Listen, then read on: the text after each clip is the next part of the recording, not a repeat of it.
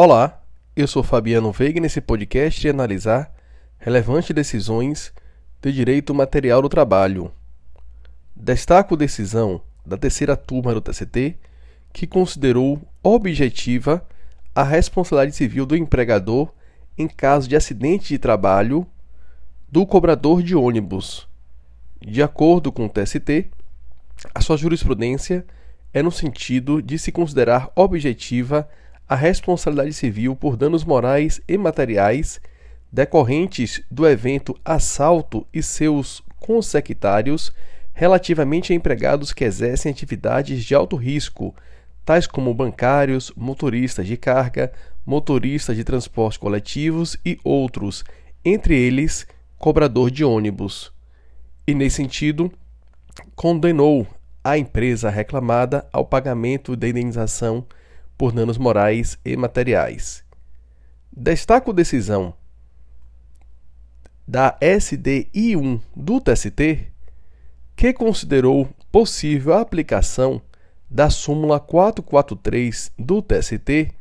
ao trabalhador que detém que foi acometido de neoplasia maligna câncer,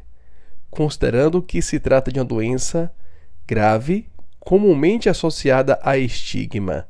o que possibilita a presunção de dispensa discriminatória do empregado acometido com a moléstia, em consonância com a já mencionada súmula 443 do TST.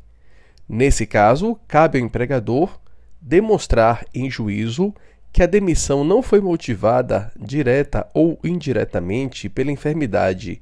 sob pena de deferimento do pedido de reintegração. Destaco decisão da SBD2 do TST, que considerou que, pa, pa, que, para que haja reconhecimento do caráter discriminatório da dispensa, nos casos em que ocorra a redução da capacidade laborativa do trabalhador em face da ocorrência de acidente de trabalho, caberá a este, ou seja, ao, ao trabalhador, comprovar satisfatoriamente a motivação ilícita do rompimento contratual.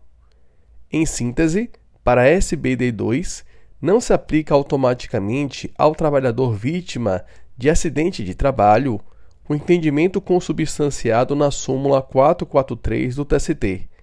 de modo que o simples fato do trabalhador ter sido vítima de acidente de trabalho uma vez decorrido o prazo da garantia provisória de emprego e havendo dispensa, não há como se presumir que a dispensa ocorreu em caráter discriminatório. Destaco decisão da SBDI1 do TST,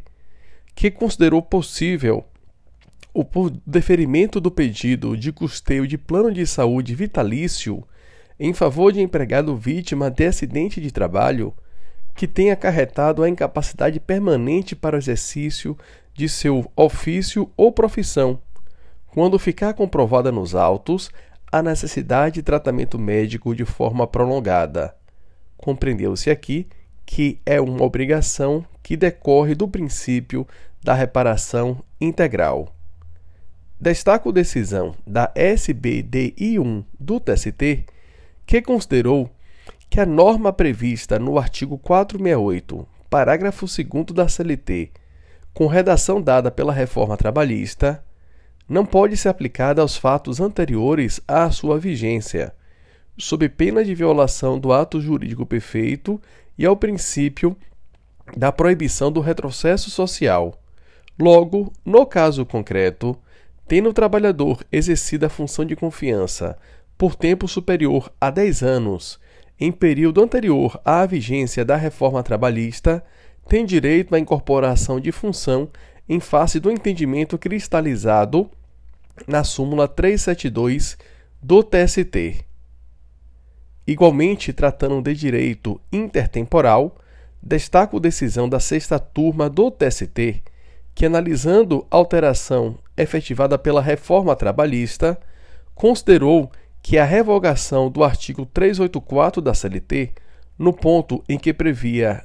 um intervalo especial para a mulher, não pode ser aplicada aos contratos em curso, sob pena de violação ao direito adquirido.